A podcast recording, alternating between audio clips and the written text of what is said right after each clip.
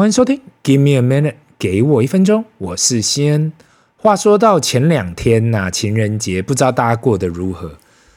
那个是否我的同温层已经年纪越来越大了，还是现在 IG、Facebook 开始会挡，感觉放闪出来的少很多？诶，怎么跟我过去看到的都不同啊？我自己是在想哦，可能现在的同温层，今天即使比我小十岁啊或十五岁的，多多少少也慢慢的开始只是简单的过日子了。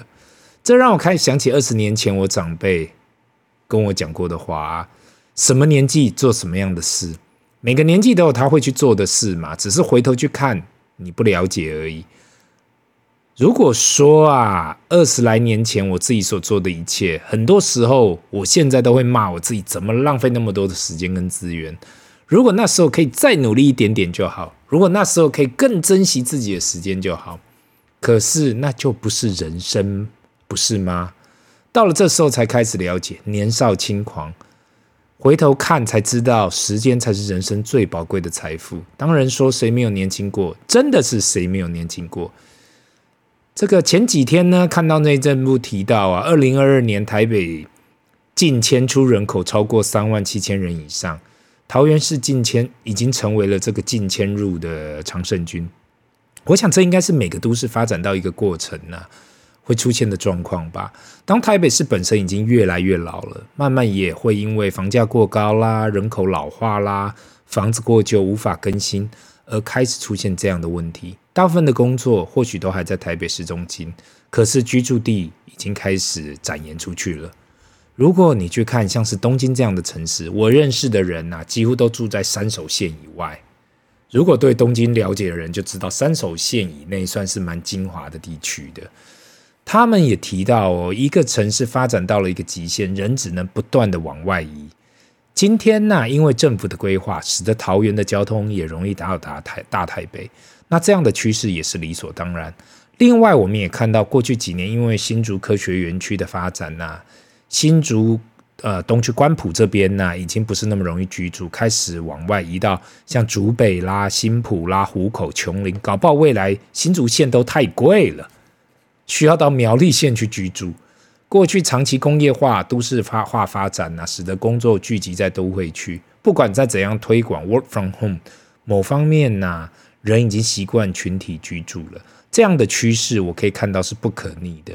只是看到这样的新闻，提出来给大家省思：当感觉到居大不易的时候，记得要给自己多一点点的选择，不要太局限在一定要怎样，一定要住在这里，一定要住在那里。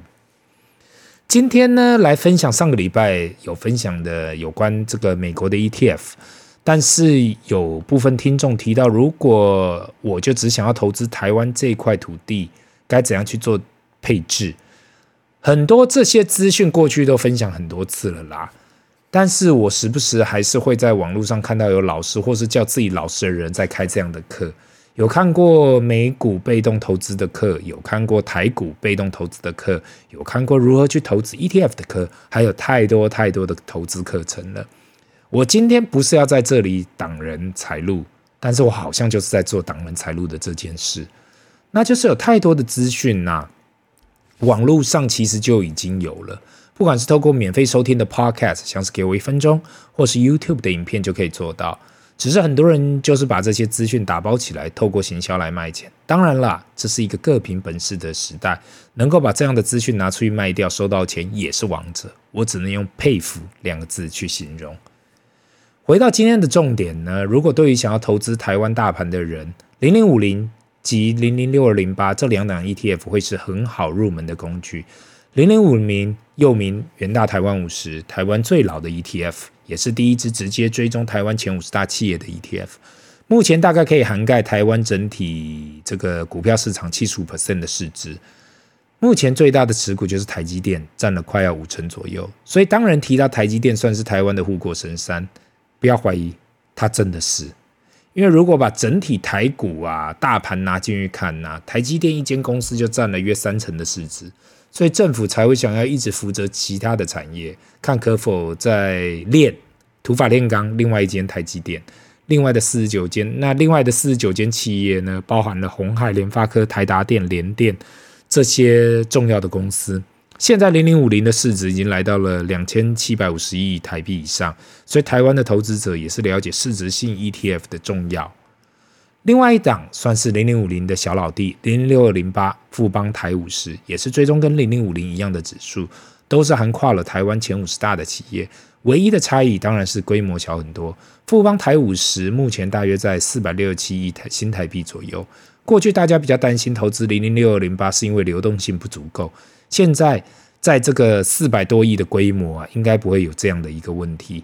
如果你这时候问，如果可以投资第一名的零零五零，为什么还需要投资零零六二零八这样的老二？最最重要的地方，那就是零零六二零八的管理费长期都比零零五零还要便宜。零零五零的管理费呢，都落在零点四二到零点四四 percent，但是零零六二零八的管理费大约在零点三五 percent，请大家不要小看这零点零七 percent，长期下来呀、啊，还是会是有会有差异性的。这就跟上礼拜提到的 SPY 的 AUN 啊，比老二跟老三还要大，但是很奇妙的就是管理费就是比较高。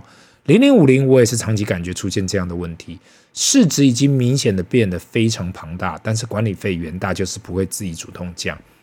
我唯一能够的解释就是，当你是很好赚的时候啊，就市场的第一名呐、谁要自己主动降价，都是要有竞争者。很大的竞争才会有降价的动力。Well，这就是商业市场的人性。目前呢，在台湾市场，只有唯独这两个市值型的 ETF，我自己敢在这 Podcast 里面推。因为不管你懂不懂投资，你把钱放到这两档大盘的 ETF 啊，只要台湾不倒，经济还有持续成长，然后后面的投信公司，像是元大跟富邦都还在，这两档 ETF 长线来讲就是会继继续成长。当然，如同我过去提到的，永远不要说一定会怎样，因为这世界上就是没有东西是肯定的。说到这里呢，肯定有很多听众会问，为什么台湾没有一档可以复制全指数的 ETF，像是美国的 VTI 这样的？我就希望可以把每一档的上市公司都买起来，这样我只要看着每天股市大盘的指数跳上跳下，就知道回报。其实台湾不是没有，有一档零零六二零四永丰台湾加权 ETF。这档是有包含所有台湾上市股票依市值去排的。你会说哇，那这不会是一个比较好的 ETF？如果跟零零五零或是零六二零八比较起来吗？问题就出在哦，内扣的管理费是在一点六二 percent 哦，大家听好，是一点六二 percent，跟零零五零的零点四二，还有零六二零八的零点三五比较起来是贵很多。因此呢，也很少投资者配置在这一档 ETF。更应该说是应该有很少人听过这一档 ETF 吧。如果要投资台湾的大盘呐、我还是推荐零零五零跟零零六二零八。讲到这里，还是稍微要提一下，台湾最近很夯的零零八七八国泰永续高股息，跟高股息的老大哥零零五六元大高股息。零零八七八自从推出后啊，市值有如破竹破竹般的突飞猛进，目前已经来到台湾第三大的 ETF，只落后第一名的零零五零跟第二名的零零五六。看起来今年很快就会超过零零五六，往台湾第一的前进。我不知道这是否跟整体台湾市场对于高股息特特别钟爱。不管是零零八七八或是零零五六，针对的就是投资者对于股利的需求。特别是八七八啊，是采取季配的方式，让大家可以每一季都领到股息；而零零五六是采年配的方式。那很多时候我一直在想啊，台湾这个市场对于可以季配。肯定还是比较喜欢的。如果看到台积电目前的股利政策，就知道自二零一八开始改季配后，股东人数也逐渐增加。台湾目前的上市公司啊，都还是采年配，不知道会未来会不会有更多的企业跟 ETF 开始采取这样的模式。至少我自己知道，有很多共同基金早就看到台湾市场对这样的需求啊，所以改有月配跟季配的 mutual fund。至于高股息的 ETF，对我而言呢、除非你是对现金流有那个需求的投资者，长期来讲，市值型的 ETF 报酬率会比高股息的 ETF 报酬率还要来得高。对于企业经营啊，或是金融投资有认知的人就知道，股息就是把公司赚出来赚来的钱分配出来。如果公司可以不断的利用公司所赚的钱去来去做更有效率的投资跟运用，其实是没必要把股利配出来的，因为把资金留在公司里面可以创造更高的价值。这样股东长期来讲可以得到更大的利益。如果你看到很多成长型的企业，就可以看到很多公司其实是不配股利的，或是配出很低的股利。很多时候我听到周遭的人跟我提到啊，台积电的值率怎么那么逊色，才两二点一 percent，会不会赚钱呐、啊？更重要的应该去看这间公司的长期报酬率是怎样，而不是单单看能够配出来的股利。目前全世界最大的公司 Apple 的值利率也在零点六 percent，你不能说它是不赚钱的公司，而是他认为资金放在他公司里头让运用啊，比配出去还给股东还有价值。在这里呢，还是要提醒啊，长期来讲，我们看的是每个资产的整体报酬率，这是包含资本利得、实体股价有没有上涨加年值利率。有很多的投资者想到啊，马上看到每一年或每一期拿到手上的股利，却没有看到长期成长资本利得，有时候创造的获利其实更大。所以，如果是想要投资台股大盘的人，我个人还是推荐零零五零跟零零六二零八。其他的 ETF，我不是说不能投资，但是我只是希望大家可以了解每一档 ETF 的属性。那今天的分享就到这里，让我们进入 Q&A 的时间。第一个问题。先你好，我是长期听众，第一次留言，听到你上一集呀、啊、聊到《灌篮高手》，这真的是一出创世的创作。井上雄彦真的是很厉害，我没有问题想要问，只是单纯想要留言来跟你五四三。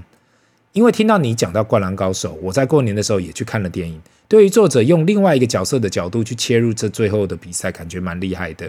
我在这里也不剧透了，怕还有其他的人没看过电影。真的是一部很推荐的作品。也想要问西恩，不知道你最喜欢的角色是哪一位？最后也祝给我一分钟，可以继续做下去。首先呢，我要先感谢这一位听众，《灌篮高手》这部作品真的是百看不厌呐，只能说井上雄彦真的太会想了，使得我们这年纪的人看了还是热泪盈眶。至于我最喜欢的角色，我想应该还是樱木花道吧。大部分的人都有那个感觉啊，一个门外汉，Nobody，怎么透过努力的练习，不断的观察，去达到自己的目标。虽然樱木一直说自己是九十九 percent 的天才跟一 percent 的努力，但是我们都知道，再怎样的天才，没有努力是不可能的。更应该说啊，看着樱木这样的成长，就是很励志啊。跟我看着我自己的小朋友，从初学者慢到慢慢的可以上手，我现在懂了为什么人会想要当教练或是当老师。我应该说，这是一种成就感吗？或许每个漫画都是励志的吧，但是我感觉《灌篮高手》特别的励志。因为没有什么夸张的那种特别动作，你知道，像那种足球小将之类的，或许有一点点啦。因为日本高中篮球也太厉害了吧！但是整体来讲，就是一个门外汉，靠努力跟天分，在短时间想办法成为可以对湘北队有所贡献的一员。That's it。希望有回答到你的问题。这里是 Give me a minute，给我一分钟。我们下次见，拜。